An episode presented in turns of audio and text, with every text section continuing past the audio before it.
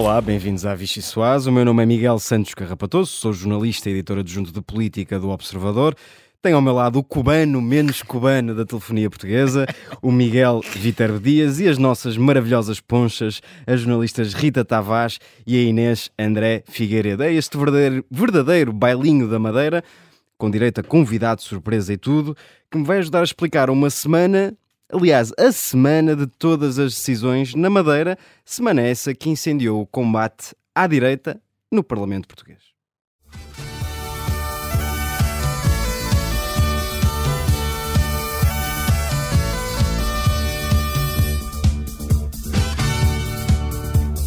Fecha a porta, apaga as luzes, vem deitar-te a meu lado. E o que mais destrói o nosso coração é saber que uma parte dessa alternativa prefere puxar os lençóis ao final da noite e deitar-se com o Partido Socialista. A moção de censura já foi um sucesso.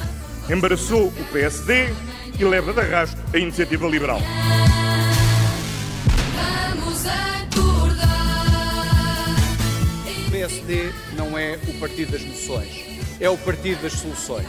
Nós queremos um governo novo e queremos o Chega longe desse e então no corpo que é teu. O Dr. Paulo Costa eh, tem razão quando diz que o desaparecimento do CDS-PP desta Assembleia não trouxe mais ideias ao país, só trouxe mais gritaria ao país. A assistir de cadeirinha à troca de mimos à direita, o governo aproveitou a semana para virar a mesa a seu favor. Já depois de garantir que vai reduzir os impostos no próximo orçamento, esta semana anunciou mais medidas de apoio às famílias que têm crédito à habitação e ainda fez saber que vai aumentar as pensões e muito. Todos adoramos o cheiro a eleições pela manhã. Para discutir tudo isto e muito mais, venha daí a refeição mais deliciosa da política portuguesa.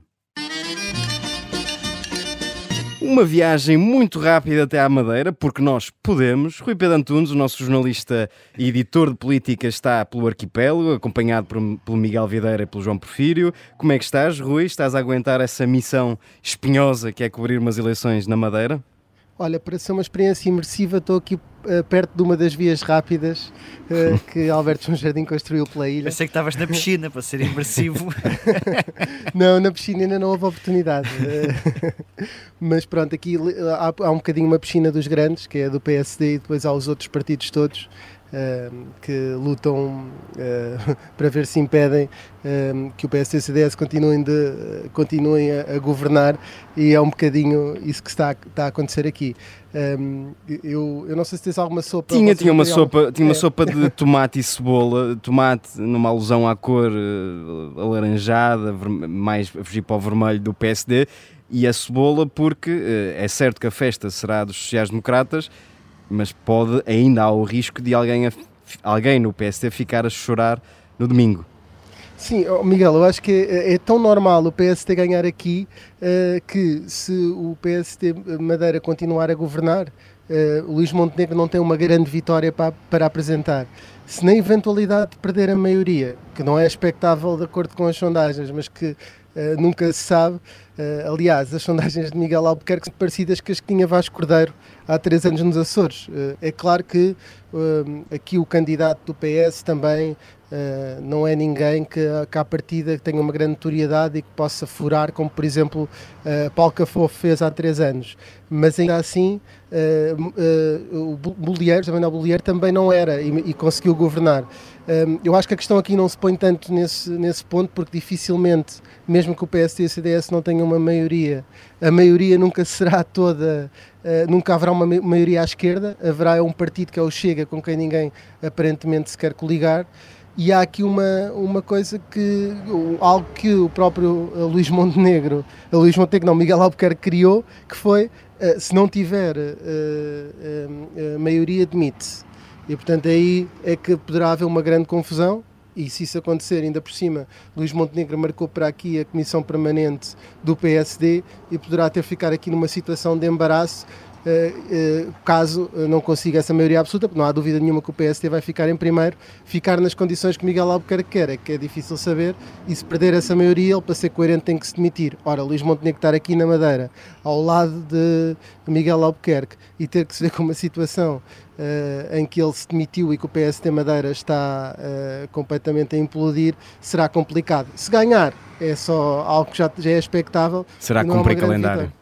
É, eu sei que vo- vo- vocês precisam de seguir o programa com coisas eh, mais engraçadas do que, do que Não, não, de todo, de todo. Estava, estava a acompanhar o teu raciocínio, até porque há muita gente no PST eh, que não eh, acha, achou muito boa ideia esta, esta viagem de Montenegro até à Madeira.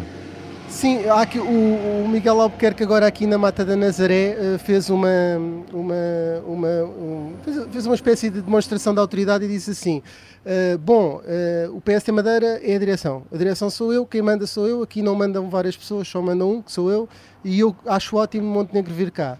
Ao mesmo tempo, foi um bocadinho aquele anfitrião eh, que nos obriga a descalçar quando nós temos uma meia rota, porque assim que eh, o, o Luís eh, Montenegro aterrou, a Miguel Albuquerque disse que ele tinha que ganhar as eleições europeias, que era determinante para o PSD ganhar as eleições europeias, e ainda disse que, se Luís Montenegro não ganhasse as eleições europeias tinha que tirar consequências e que dessas consequências podia ser a própria liderança. Portanto, um anfitrião que recebe assim, eu nem quero ver o que é que será um mau anfitrião. Muito bem, Rui. Olha, continuação de um bom trabalho. Nós vamos continuar aqui na nossa Vichy Soase e até domingo. Até domingo. Eu vou ouvir-vos o resto do programa. Muito bem. Vamos avançar então com a segunda sopa. Tenho uma sopa reconfortante para falar sobre as medidas da habitação, mas não só. Uh, Já sabíamos que o IRS vai baixar, agora também vão descer as prestações da casa. Soubemos ainda hoje que as pensões vão atualizar e muito. Rita Tavares, o que te parece este Natal antecipado? Uh, pois olha, eu, eu, eu diria que deve ser da hora uh, de almoço, mas uh, já cheira um bocadinho a, a carne assada. Uh, A esse, Peru, a Peru. esse roteiro, que também dá pelo nome de campanha eleitoral. Um, agora um bocadinho menos, porque há menos aqueles almoços comícios, jantares comícios e essas coisas, mas a intenção está toda lá e chega para uh, jovens, não é? as crianças, os, os mais velhos, os, o- e agora também a classe média. O que é uh, interessante aqui, do meu ponto de vista, é que uh, é um bocadinho também a carne toda no assador, ou pelo menos parte dela, porque ainda outra haverá para o Orçamento do Estado, ali mesmo antes de, de sair a notícia de um excedente orçamental no primeiro semestre deste ano, mais a redução do déficit que a final do ano passado foi eh, maior do que, do que tinha sido apurado até aqui, eh, até porque era difícil explicar contas eh, públicas para lá de certas, quando os portugueses têm dificuldades em manterem as suas próprias contas sem derrapagens no fim do mês, e acho que isso também terá contribuído para, eh, para este timing do governo. M- Mas achas que o governo, eh, naturalmente, assumiu a iniciativa e percebeu que tinha de, de- de agir rapidamente, dada a pressão que estão a sentir tantas famílias? Estas medidas serão paliativos, como descreveu a oposição, ou podem ser aqui um, um- um balão de oxigênio importante para, essa- para milhares de famílias que. Que, Eu acho que eh, no no governo, e falámos disso a semana passada, existe sempre aqui uma eh, ideia de que há algum experimentalismo e até que anda bastante a reboque da situação. Agora, na questão do crédito à habitação que vimos ontem, pode ser significativo. É evidente que temos que esperar pela aplicação da- da- da- das normas que vêm aí, que é a partir de 2 de novembro apenas que as pessoas vão poder eh, candidatar-se a essa medida e, e- e depois ver no que, é que, no que é que isso se traduz no final do mês para as famílias. Eh, estamos escaldados com a questão do experimentalismo e das medidas parecerem chegar a sempre eh, em atraso. Agora precisamos de ver se isto de facto vai, vai trazer aqui algum alívio. O que, o que me parece óbvio é que o governo aqui sentiu que não havia nenhuma maneira de apresentar um excedente orçamental e não há, no final deste ano, eh, julgo que há muitos socialistas devem, devem estar a achar que é melhor não, não apresentar esse, esse excedente no final do ano. No ano passado hum, já houve ali uma distribuição, mesmo ao cair do pano, ao cair de 2022, eh, eh, que, eh, de apoios extraordinários, que também significou que o déficit não fosse tão reduzido, afinal até foi eh, reduzido. Portanto, há aqui também uma necessidade do governo de apresentar as tais contas certas e a contenção hum, no déficit e na dívida, apesar das regras europeias de- que, que- impõem limites ainda, ainda estarem suspensas, há essa necessidade e há essa eh, essa- toda essa essa ideia e essa propaganda que está a ser feita no Partido Socialista a favor dessas, uh, dessa contenção orçamental, mas tem de haver necessariamente, tendo em conta a situação das famílias, essa distribuição e ela chega agora e terá de chegar, uh, se calhar, de forma mais significativa também no orçamento, nomeadamente com a questão do IRS, que ainda nem, ninguém sabe uh, o que será e quanto é que vai significar. Miguel Viterbo Dias, vou-te servir uma terceira sopa. Sim, sopa favor. pelo ar, para Muito falar bem. da pela- para falar da- da- da- do episódio a que assistimos todos no Parlamento no início desta semana, em que eh, chega, no caso, André Ventura e a bancada parlamentar do Social-Democrata mediram forças eh, com evidente vitória por parte de André Ventura, até porque o PSD faltou à chamada. Ah, o que é que te parece desta, desta competição à direita entre PSD e Chega? Cumpriu-se. Há, portanto, aquelas três coisas. Há uma piada base que é o sol nasce todos os dias, todos pagamos impostos e todos morremos. Aplicada à política agora é o Chega apresenta uma moção de censura, todos pagamos impostos e todos morremos. Portanto, esta está feita, mais um ano, mais uma moção de censura. Um, o, o PSD teve ali um assunto difícil para, para lidar, para se demarcar dessa, dessa moção. Uh, e, e António Costa dá-me ideia quase que levou os cartõezinhos, aqueles car- cartões que ele utiliza nos debates com os dados que são preparados, deve ter levado os do ano anterior, porque a bitola foi mais ou menos a mesma que era Eu, essa. eu acrescentava uma da- coisa a essa tua máxima inicial, que é no fim o governo socialista ri-se. não é? Sim, sim. Ou são 11 contra 11 e no fim ganha Costa. António Costa, sim. Não, e aqui foi mais ou menos isso, quer dizer, o assunto eh, até pou- ontem eh, nos, nos corredores do Parlamento, em, nestes programas de balanço da semana política, ia-se discutindo entre os vários meios de comunicação que assuntos é que estavam em cima da mesa. E quer dizer, sobre a moção de censura, já quase tudo um bocadinho foi dito, porque a partir de terça-feira o balão esvaziou, tal que foi o a, a- insignificância da, da proposta do Chega. Sendo que eh, só foi superada em termos de insignificância pelo debate eh, no qual eh, o PSD procurou pôr o foco, que era da reforma do IRS.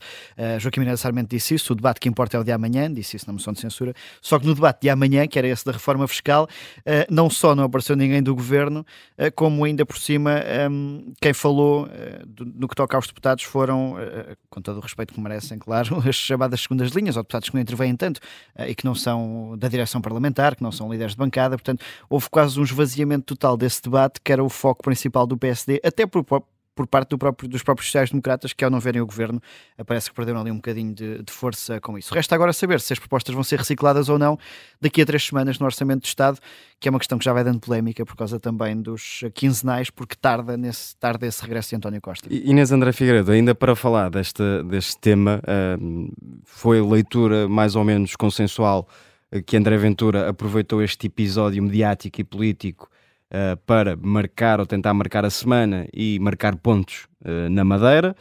Ahm, o Chega tem uma oportunidade de fazer um, um brilharete nestas eleições regionais da Madeira, tentando impedir que o PSD e CDS cheguem à maioria absoluta.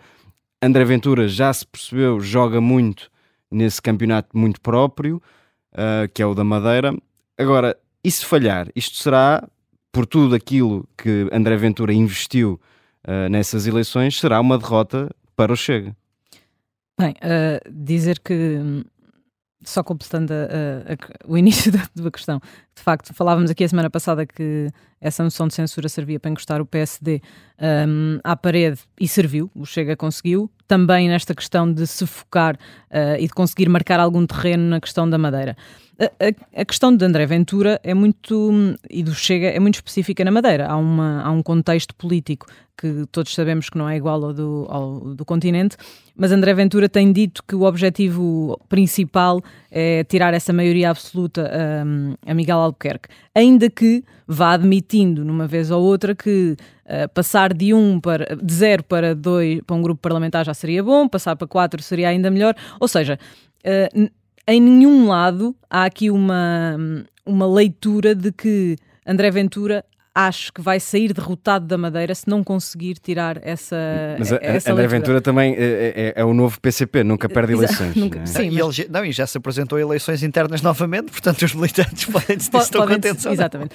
Mas, mas vendo isto, não na perspectiva de André Ventura, mas na nossa perspectiva de análise política, se o Chega a conseguir eleger dois deputados na Madeira ou três, ou- e ficar, por exemplo, como algumas das sondagens dizem, à frente do JPP, estamos a falar de uma vitória na Madeira. Claro que o objetivo principal seria encostar ainda mais o PSD à parede, sendo Chega necessário para fazer eh, governo, mas isso também, na verdade, eh, seria esvaziar um bocadinho a questão, porque Luís, eh, Miguel Albuquerque já disse que, se- que iria sair se não conseguisse essa, essa maioria absoluta. Por isso, o que o Chega conseguiria era o quê? Mais umas eleições e aí tentar chegar mais perto desse, desse resultado, tentar estar no governo com outro, outro presidente do governo que não Miguel Albuquerque.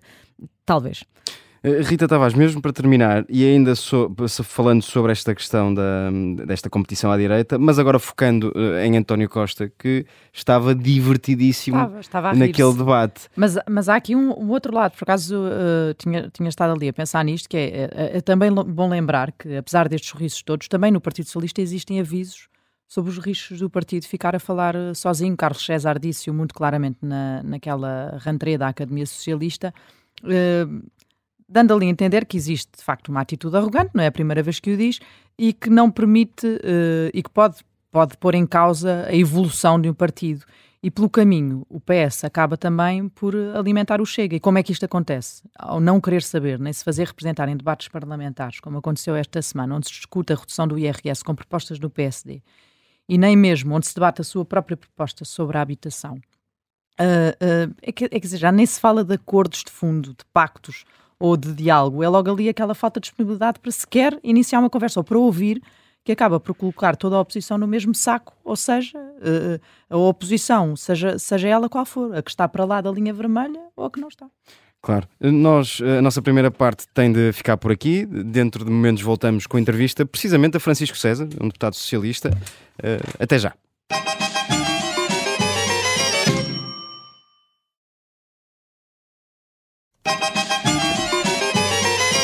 Olá, bem-vindos à segunda parte da Vichy Soase. Temos connosco Francisco César, bem-vindo, deputado socialista.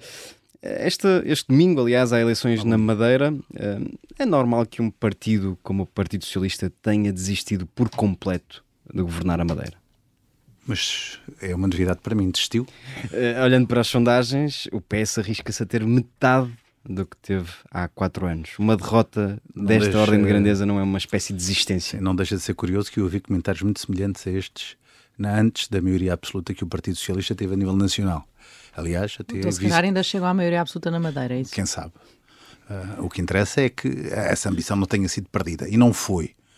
Temos um candidato que tem feito o seu papel, tem feito o seu trabalho e tem um projeto para a Madeira. Eu acredito que os meus colegas da Madeira irão ter eh, um bom resultado. Espero que sim. Mas repare, olhando mais uma vez para as sondagens, que são um instrumento falível, não quer, não quer mais lembrar isso mesmo, Como nos lembramos das últimas É eleições à Assembleia da República. mas o Partido Socialista arrisca-se a ter metade da votação que teve há quatro anos. Uma eventual derrota desta ordem de grandeza não terá leitura nacional também. Eu não me lembro de vitórias a nível regional terem leituras a nível nacional. Também não acho que essas possam ter a nível Nos eh, Açores- de uma derrota. Açores eh, tiveram várias leituras e algumas delas deram bastante jeito ao Tive- Partido Socialista. Sim, tivemos para vários gostos. Ah, agora, são eleições totalmente diferentes. Eu sei porque já, já fui candidato em, em eleições regionais a deputado e já coordenei algumas campanhas. Umas correram bem, outras que não correram tão bem. Ah, eu acho é que há diferenças. As pessoas distinguem. Os programas são distintos e não há um julgamento nacional. Há algo que eu sempre, ao longo destes anos todos, eh, compreendi. Eh, o, no caso dos Açores, o Partido Socialista ganhou com eh, governos nacionais de cor laranja e também ganhou com eh, governos nacionais de cores rosa, se quisermos chamar assim. Também houve casos em que o Partido Socialista ganhou, não ganhou como queria, com um governo de, de António Costa. Portanto, eu acho que a leitura não deve ser nacional, a não ser que naquelas eleições em particulares a discussão seja o governo nacional e não os programas de cada partido. Eu acho que isso é retirar importância às eleições regionais. Eu percebo que muitas vezes eh, quem está de fora tem essa tentação. Eh, antes- Percebo também que no estado em que está o PSD, naturalmente, o seu líder, se por acaso, eventualmente, existir uma vitória, possa tentar tirar algum mérito para si, porque a vida não tem sido muito generosa ultimamente. E antes de avançarmos para o próximo tema, hum, acredita genuinamente que o PS eh, pode vencer essas eleições da Madeira? Se não acreditasse, Acreditar tinha não é a sentido toalha ao chão. fé, não eh, é? não é no sentido de fé, naturalmente. Acredita que é. Eu- vamos eh, a ver, o. PS, tem, o PS Madeira tem bons protagonistas. O PS Madeira tem eh, um bom programa eleitoral. Tem pessoas capazes. Eh, e a Madeira, vamos ver, a Madeira tem, tem o mesmo partido há tantos anos. E, portanto, se temos novas ideias. Se é sempre o mesmo Mas, partido. mas a questão é que com Paulo Cafofo, por exemplo, no- nas últimas eleições o PS conseguiu um, um resultado eh, melhor, não é? Eh, porque como é que há esta queda? O- eh, Houve, houve esse desinvestimento? Mas eu não sei, vamos ver, há quem diga que as eleições são perdidas pelo partido que está no governo. Eh, nós estamos no final eh, de um mandato, do primeiro mandato eh, de, de Miguel Albuquerque. É normal, após uma sucessão que nós sabemos que foi uma sucessão complicada e muito disputada com, após Al- Alberto João Jardim. É normal que, por um lado, haja uma sensação de afirmação. Agora, eu, eu nas últimas eleições lembro-me de muitos jornalistas, até alguns do Observador, eh, dizerem que, que o que é que se devia esses resultados do PS a nível nacional eh, nas próximas eleições. Bom, no dia não foi, eh, não aconteceu nada disso. E, portanto, vamos ver e aguardemos, porque o povo é quem mais ordena. Muito bem. Esta semana o Governo apresentou as novas medidas de apoio às famílias com créditos à habitação. A oposição em peso classificou-as de insuficientes e tardias. Por outro lado, o pacote Mais Habitação foi feito, refeito e mesmo assim vetado pelo Presidente da República, acabou por ser confirmado sem altera- alterações.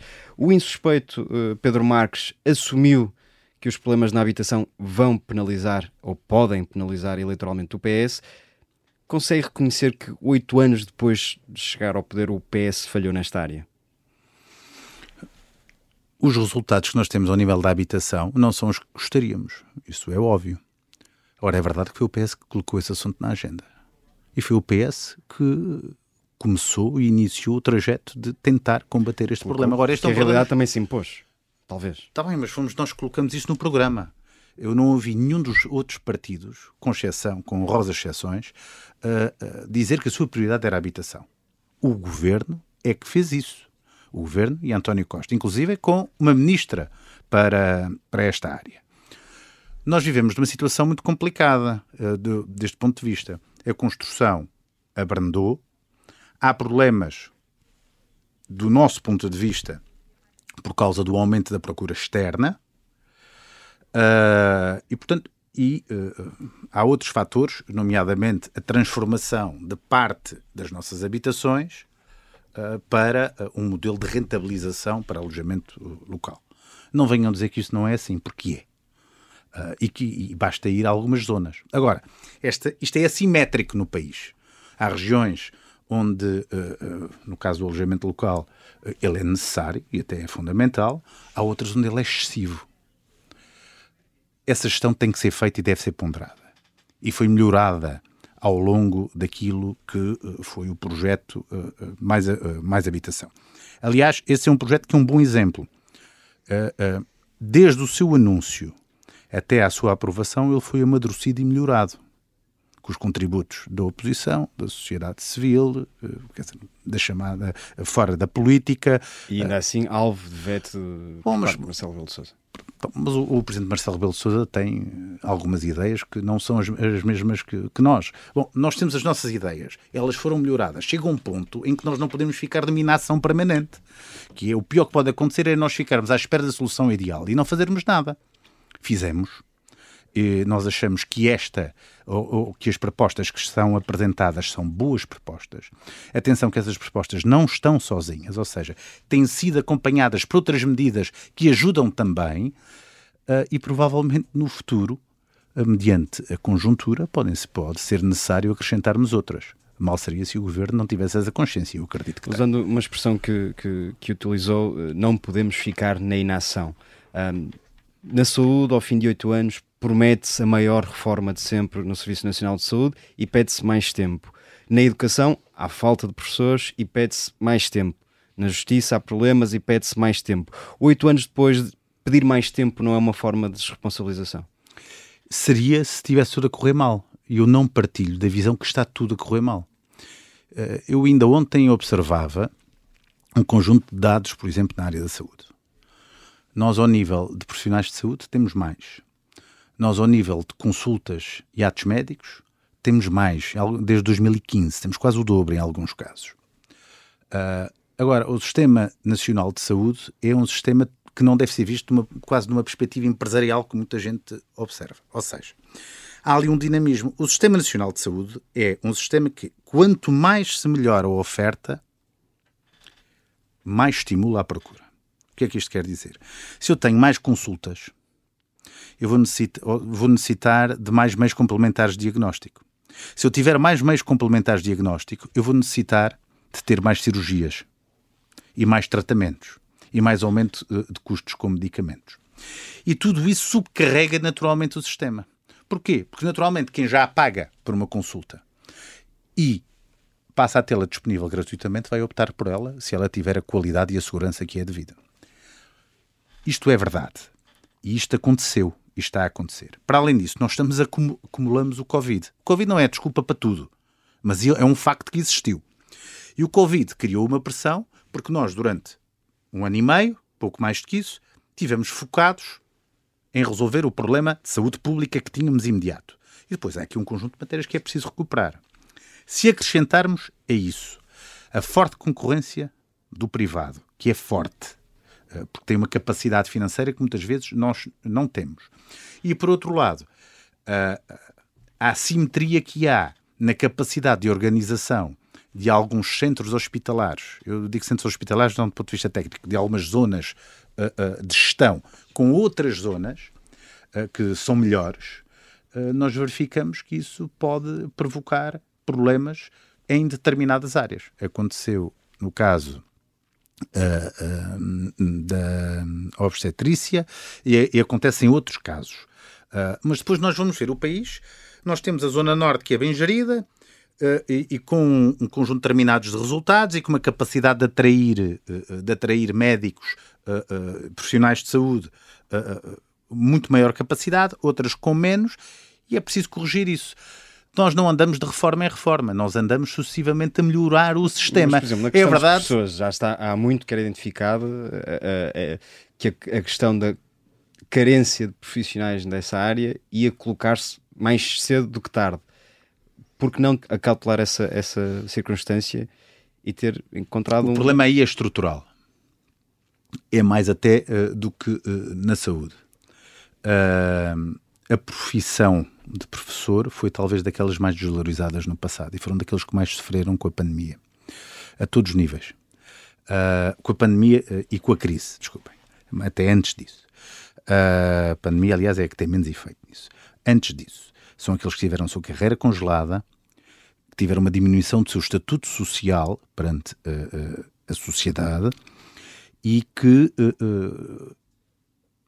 e em que a profissão não foi atrativa. E Eu acho que eh, no, no, no tempo devido não foi prestada a atenção que deveria ter sido E o prestada. Partido Socialista, no caso o Governo, tem, tem feito o suficiente para tornar a Bom, carreira eu acho que todos atrativa? nós temos que assumir as nossas responsabilidades eh, no passado. Eu não falo de remuneração, quer dizer, eh, quem, quem descongelou a carreira dos professores foi o Partido Socialista. Portanto, quem deu previsibilidade à carreira dos professores foi o Partido Socialista. Aliás, eles andavam de congelamento em congelamento, congela, descongela. Bom, agora, aqui, nós hoje eh, não conseguimos resolver problemas que, que vêm do passado. Em alguma parte teremos a nossa responsabilidade, porque o partido não é, não é um partido que, que faça tudo bem, temos que assumir a nossa responsabilidade, mas também temos a fazer tudo para resolver. Claro, vamos, vamos eh, eh, eh, acelerar a nossa conversa, a nossa entrevista. Eh, no PS e no Governo há muita gente a pressionar eh, para que este orçamento seja mais expansionista. Fernando Medina e, e até Mário Centeno já avisaram que não há folga para ninguém, folga na- no sentido mais literal do termo. Os portugueses vão compreender que o Governo chega ao final do ano com um brilharete orçamental.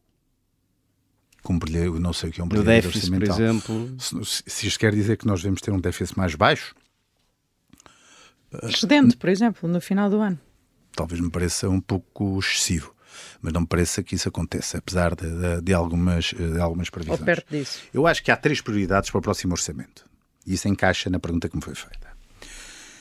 A prioridade, eh, as prioridades são três. Inflação, ou seja, é preciso controlar a inflação, mas ao mesmo tempo permitir que ela não afete aqueles que são, eh, que são mais expostos ah, ao aumento do cabaz de produtos essenciais.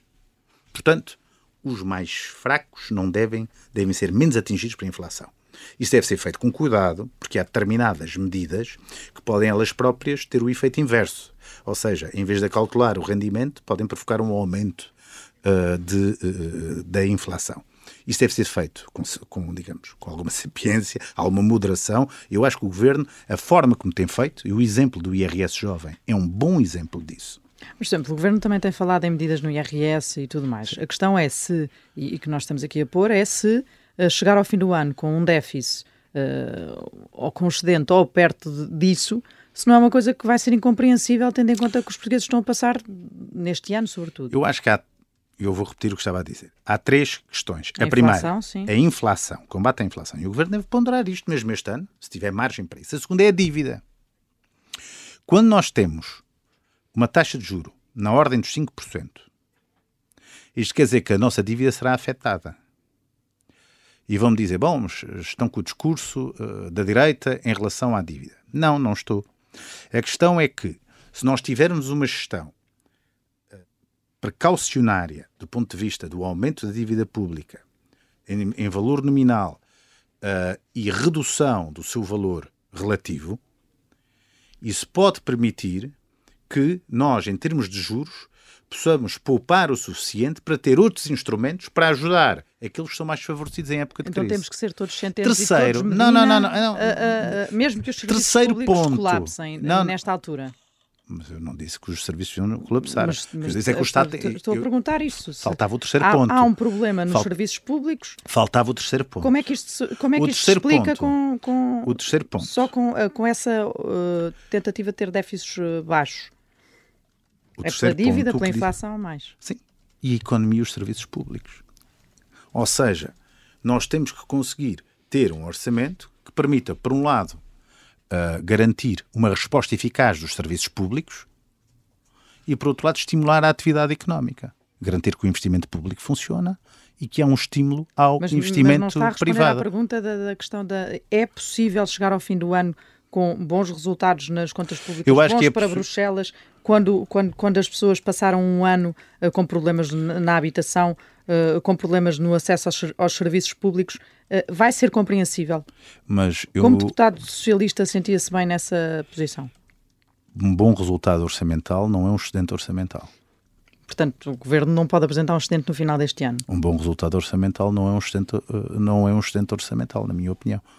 Um bom resultado orçamental é um resultado, é um resultado que permite, por um lado, acudir aquilo que é necessário acudir e, por outro lado, garantir que a dívida está a níveis controláveis que possam Sustentáveis. eh, não sustent- sustentáveis que deem instrumentos ao governo para poder intervir naquilo que tem que intervir. Isso é um equilíbrio e é diferente do passado. E isso é importante que se perceba. No passado, o que interessava era o brilharete para Bruxelas. No presente, o que interessa é equilibrar as duas vertentes. O trabalho que tem que ser feito, apoio aos serviços, apoio às famílias mais carenciadas, mas garantindo que a dívida permite isto tudo. Deixa-me saltar aqui para outro tema. Recentemente, Carlos César, presidente do PS, lembrou que o partido não era dono do país, estou a citar, nem o único a ter as melhores ideias. E, e também avisou que não se governa sozinho, a expressão também é dele. Sim. Nos últimos dias, o governo não se fez representar em dois debates parlamentares, um sobre eh, a habitação e outro sobre a redução do, do IRS. É esta a humildade que aconselha o presidente do partido? Uh, não há nada que o presidente do partido não tenha dito que não acredite que um socialista não partilha. Todos partilham isso. Eu partilho isso. O, o- o que eu saiba, o Partido Socialista não é dono do país. O que eu saiba, nós não temos as melhores ideias. Mas sempre. porque é que é esta preocupação já manifestada de dentro? A humildade que o primeiro-ministro tem apregoado não, não está a ser praticada? Não, eu acho que o que foi dito é aquilo que se constata que é óbvio e que todos partilhamos. Ah, aliás, uh, ouvi vários dirigentes do Partido Socialista partilharem exatamente a mesma ideia. O governo estar ou não estar presente nos debates depende dos debates. Há debates que são pura e simplesmente chicana política e cujo objetivo não é interpelar o governo, é ter proveito político. Há uns em que o governo acha que se deve fazer representar, há outros em que está representado. redução do IRS, não, o governo achou que não era um, um tema suficientemente importante para estar representado, é isso? Bom, mas nós, a nossa posição é clara, sabida. O Partido Socialista tinha uma posição, o governo vai apresentar um orçamento daqui a 15 dias.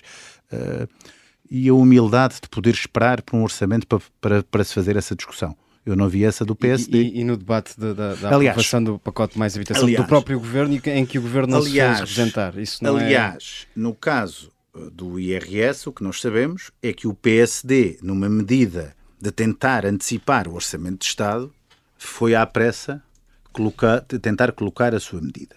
Aliás, fez uma coisa que é quase inédita, que é tentar baixar os impostos uh, no final do ano.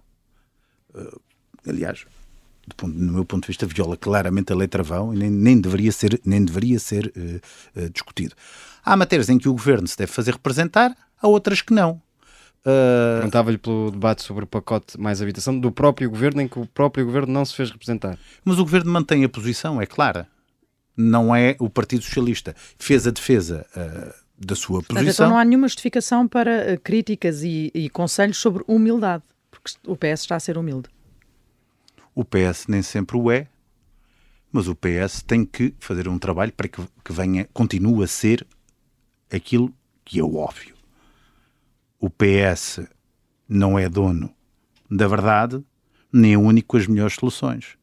Tem-no praticado e deve fazer um esforço para que isso E acrescente. deves fazer um esforço junto do PSD neste orçamento do Estado, nomeadamente a matéria Não, fiscal? deve fazer junto de todos os partidos, dentro do espectro democrático. Mas era importante, é, é- é- é- o PSD é igual a todos os partidos, para o PS. Sim, é um partido que foi eleito, como todos os outros, Mas em que está de dentro do que tem valores semelhantes aos nossos. oposição não tem uma, um, peso, um peso diferente? Vamos a ver, eu, eu fiz parte de. hum, liderei numa determinada altura a discussão da agenda de trabalho digno. Nós tivemos um trabalho profundo com o PCP, com o Bloco de Esquerda e com o Partido Social Democrata. No final, o Partido Social Democrata absteve-se. É uma prova de diálogo. E nós acedemos a dezenas de medidas. O PSD acabou dizendo que o PS não tinha ido até onde o PSD achava que deveríamos ter ido. É normal, nós temos programas diferentes, nós temos ideias diferentes para o país, mas há ali muitas vezes uma base comum. E quando alguém diz que o PS não é dono da verdade, sim, é verdade. Nós, por exemplo, na agenda de trabalho digno, nós alteramos 30 medidas nossas. Na política, hoje em dia, vão dizer: bom, isto foi um recuo do Partido Socialista. Outros poderão dizer: não, nós trabalhamos com eles, as propostas deles eram melhores que as nossas. Em alguns casos, nós tínhamos erros em algumas propostas, como tivemos, e resolvemos melhorá-las. Em, outras, em outro- outros casos, a nossa posição é diametralmente oposta. Uns têm uma visão neste sentido, outros têm noutra. Bom, eh, nós não devemos o consenso, o consenso e o diálogo eh, eh, é, um- é algo que deve, digamos, melhorar o trabalho que está a ser feito. Mas não nos deve retirar, digamos, a identidade de um projeto. Deixe-me só passar aqui também, ainda dentro da postura do PS, mas em relação a outro órgão de soberania. Aconselhar Marcelo Rebelo de Sousa, ao Presidente da República, a ocupar o seu galho, como fez o Primeiro-Ministro, é uma forma de preservar as boas relações institucionais com, com Belém. Eu não vejo isso desta forma. O que eu acho que o Primeiro-Ministro referiu é que cada um tem as suas competências. Às vezes há formas caricatas, ou há formas, digamos, há determinadas hiperbolizações ou determinadas metáforas que podem ser feitas para car- caracterizar ah, um momento. Ah, o Primeiro-Ministro optou por ser esta. Foi claro, mas eu acho que não foi ofensivo, como aliás se percebeu na boa relação que tem ainda hoje. Mas compreendo, Nem que, mais recentes compreendo que que António Costa tenha ficado em silêncio no Conselho de Estado. Não é mais um sinal dessa atitude. Uh, não, não, não era uh, de alguma cortesia responder às dúvidas de um órgão de aconselhamento do Presidente da República e às críticas também que, que, que terá ouvido. Todos nós gostamos de falar de algo que não vimos e soubemos por interposta pessoa. Os próprios já, o próprio Presidente da República já falou no, no silêncio. né? Todos nós percebemos que houve silêncio. Mas todos nós não percebemos o contexto deste silêncio porque não nos foi dado. Eu vi várias interpretações de protagonistas e outros eh, que receberam essa informação de alguns protagonistas. Ah, eu acho que às vezes é preciso perceber o contexto. E eu já ouvi contextos em que este silêncio era algo que estava perfeitamente estabelecido e que não houve nenhum ambiente de cortar a faca nem de ruptura. Já ouvi uh, outros uh, que manifestavam exatamente, digamos, uh, a posição contrária sobre, sobre isso. Qual é eu como não sei, eu como não sei o que se passou. e são matérias que devem ficar em segredo. Eu prefiro não comentar aquilo que não sei. Obviamente, essa é a minha posição. O nosso trabalho é fazer exatamente o contrário. Há bocado dizia que. que a Agora, a aquilo questão- que percebi é que talvez aquele silêncio não tenha sido interpretado como foi dito. Uh, há pouco falava na- a propósito da expressão do cada, cada responsável político no seu galho uh, que, hum, que esse era um aviso a que cada um exercesse as suas competências. Uh, uh, o Presidente da República tem extravasa- extravasado as suas funções. Há, há muita gente no Partido Socialista que entende que é o grande responsável pelo, pelo desgastar da relação entre Belém e São Bento. Acha que, que está a ir longe demais? Eu acho que as coisas nunca devem ser vistas como está aí a longe demais.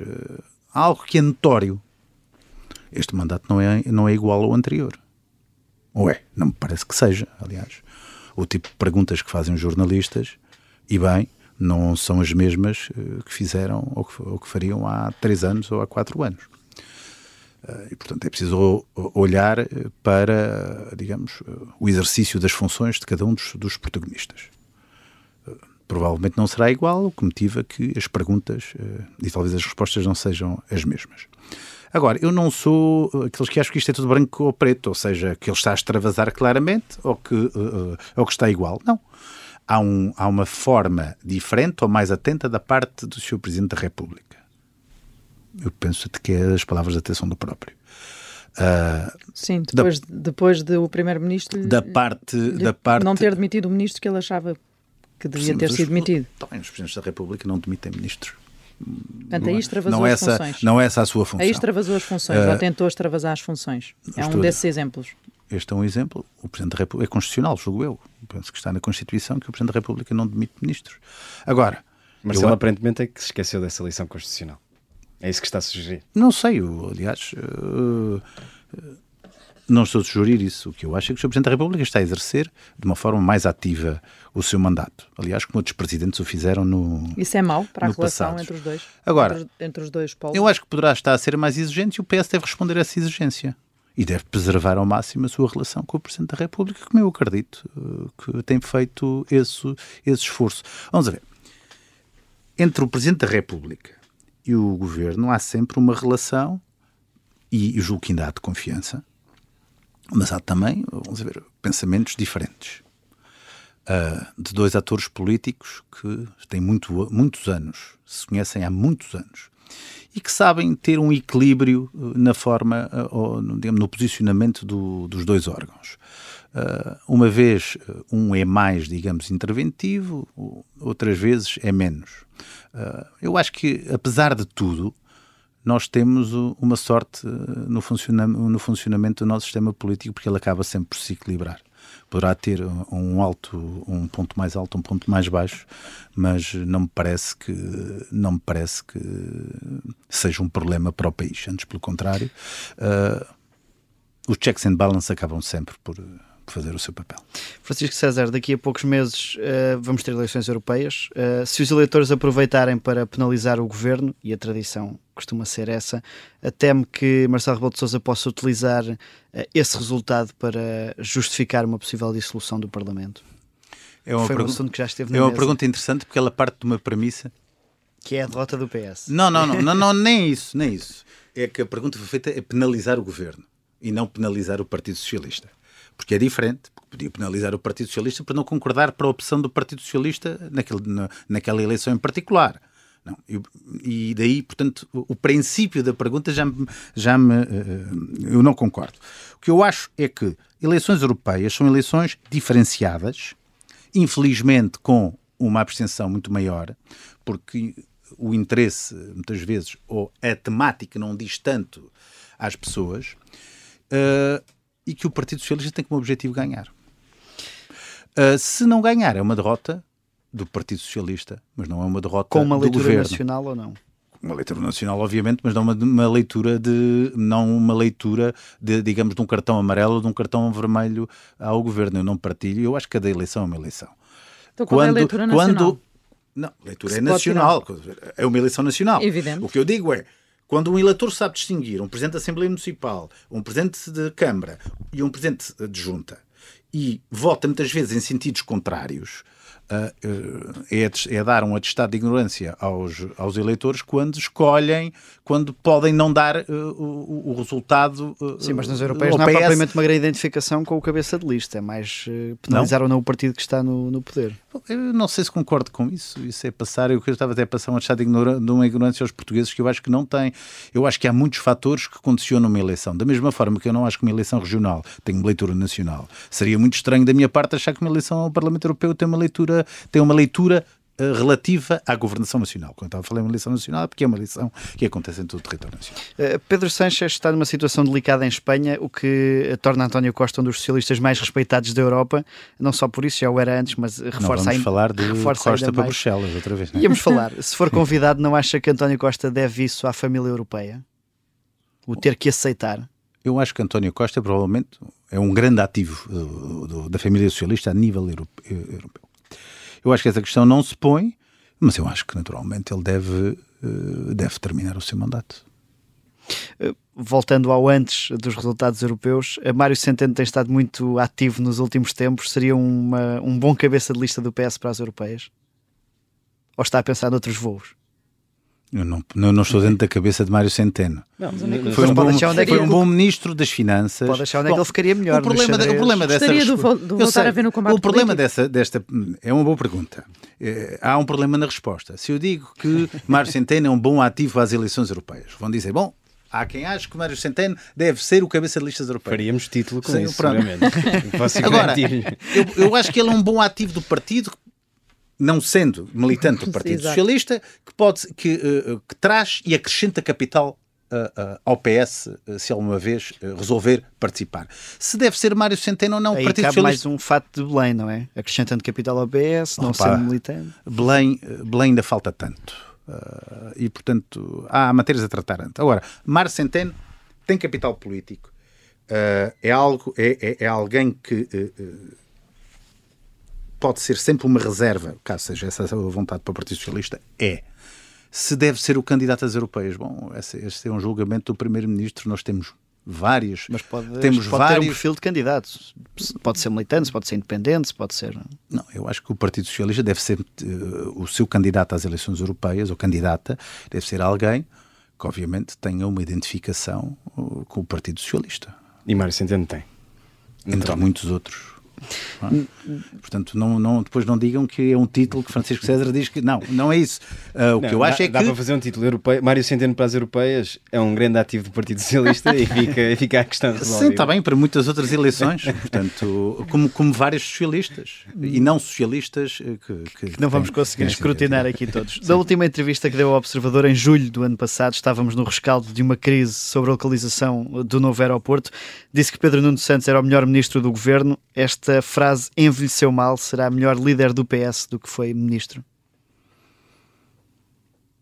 Eu acho que ele foi um bom ministro, mas eu sou suspeito. Ah, acho que foi um bom ministro e a história ah, irá provar isso. Portanto, mantém intactas as aspirações que podia ter ou não antes de Eu acho deixar o governo. Eu acho que o Pedro Nuno, lá voltamos nós outra vez, é um grande ativo do Partido por cima agora é seu colega de bancada. Sim, pode- sim, sim. Ah, eu acho que Pedro Nuno Santos é um grande ativo do Partido Socialista, ah, deixou património. ah, muitos entretiveram-se com os fediveres ah, de que a história encarregar-se-á de, de deitar no caixote de lixo. É um E, património que, que ele deixou que está a eh, ser bem protegido pelo seu sucessor, João Galamba.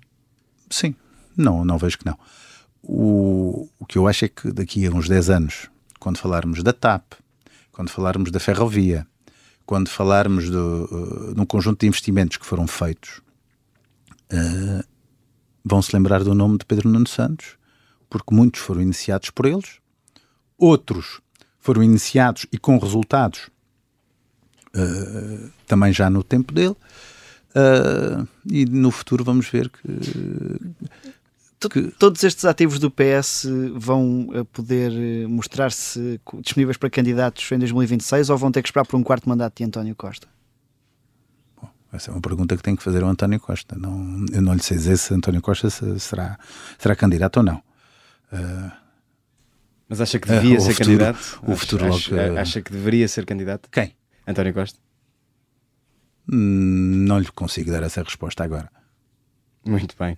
Vamos então avançar para a segunda parte da nossa Vichy Soase. Eh, Já esteve cá, sabe, sabe quais são as regras do jogo. O nosso Sei, bloco sei. carne ou peixe, só pode escolher uma de duas opções. Já está aí a trilha. Numa segunda volta das presidenciais, preferia votar em Luís Marques Mendes ou Carlos César? Eu acho que a, pergunta, a resposta é óbvia. Carlos César. Não pela questão familiar, mas pela identidade política. não é? Mas isso pode perguntar qualquer socialista, provavelmente a resposta será essa. Mas se me desse, César mas é se que me não desse- quer muito ser candidato eu acho que essa pergunta mas- tem que ser feita ao próprio. Não é? Tinha de levar um dos dois para o governo do PS, Mariana Mortágua ou Paulo Raimundo? Que grande pergunta. Não sei. eh, Dependeria do teor das negociações. Mas aqui já tinha havido negociações, não é? Mas eu não sei o resultado delas. Mas não sei. Teria que. Não conheço bem Paulo Raimundo. Então levava a Mariana Mortágua, é isso? Não, não, não consigo dizer ainda. Teria que conhecer Ou melhor. seja, conhece bem Mariana Mortágua e dá o benefício da dúvida a Paulo Raimundo por conhecer tão bem Mariana Mortágua, é isso? Vamos, eh, teria. Falta, falta, falta muita informação para essa resposta. Pa- passará fome nesta, vamos, a- vamos, Porque era dar preferência a um partido em relação ao outro. Não consigo fazer. vamos agora para um prato que conhece bem. A quem é que servia um cozido das furnas? André Ventura ou Rui Rocha? A Rui Rocha, claramente. Não há, não há, não há, apesar de tudo, a Iniciativa Liberal é um partido que, cujo objetivo não é alterar. até o- para o cozido das furnas. Sim. Apesar de André Ventura ser pessoalmente simpático, ah, há um mundo que nos separa do ponto de vista ideológico. Com, com o líder da Iniciativa Liberal, muito nos separa, mas não, não, há, um, não há um mundo. Muito bem, por uma última eh, pergunta. Imagine que era diretor de campanha do PS, naturalmente, eh, nas próximas eleições legislativas e não vale a pena dizer que não quer repetir a experiência. Preferia enfrentar Luís Montenegro ou Pedro Passos Coelho? Eu, ah, Pedro Passos Coelho. Muito bem. Uh, a nossa uh, entrevista chega ao fim nesta fase, mas como é hábito do nosso programa, o nosso convidado pode escolher uma música, uma sobremesa. Que sobremesa é que nos vai servir e porquê? Eu. ah, hum, a, ideia, a ideia. Eu gosto imenso de Rolling Stones. Não é das minhas bandas favoritas, mas gosto muito. E tenho uma curiosidade. Eh, A minha avó gostava de Rolling Stones. Porque eles começaram em 62. A minha avó ah, tinha 29 anos com. A minha mãe já gostava um pouco, apesar de dizer que era música da sua mãe. E eu passei a gostar. Acho que este ano, não sei se é este mesmo, Mick Jagger fez 80 anos. E fez 80 anos e lançou um, eh, e lançou um, um álbum dos Rolling Stones. Não há nada mais fabuloso do que estar aos 80 anos e fazer o que se gosta. E, portanto, eh, eu quis ouvir eh, eh, Mício, que é uma música de 1978, que é um grande ano. Foi o ano em que eu, em que eu nasci, estou a brincar, mas é uma música uh, entre várias que eu gosto, uh, porque eu acho que é uma forma interessante. Eu já trouxe outra música que gostava muito uh, aqui, do, do- dos Queen, mas é, é- não há nada melhor do que aos 80 anos ainda fazermos o que gostamos e com qualidade, porque eu já vi a primeira música do, do, do álbum, Angry, que é uma música uh, bastante boa. Faz lembrar quase uma coisa da última semana, como o Aníbal Cavaco Silva, também aos 80 anos, continua a fazer aquilo que gosta. Eu, se algo que percebi de Cavaco Silva é que ele fez claramente o que gosta. E é com esta nota que nos despedimos. Francisco César, muito obrigado, Obrigado. por ter vindo a esta Vichy Soares. Os nossos ouvintes já sabem, podem nos ouvir sempre à sexta-feira, na hora habitual ou nas plataformas do costume. Até lá.